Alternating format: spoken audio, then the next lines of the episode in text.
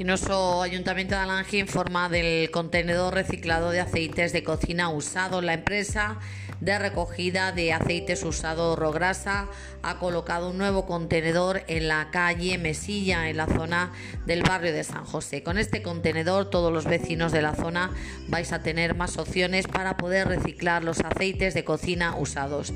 Y hablando de reciclaje, ya sabéis que Samuel Del Hoyo, técnico de medio ambiente de la Mancomunidad Integral de Municipios Centro nos informaba ayer que Alange es el pueblo que más está reciclando. 800 eh, kilos se están recogiendo semanalmente.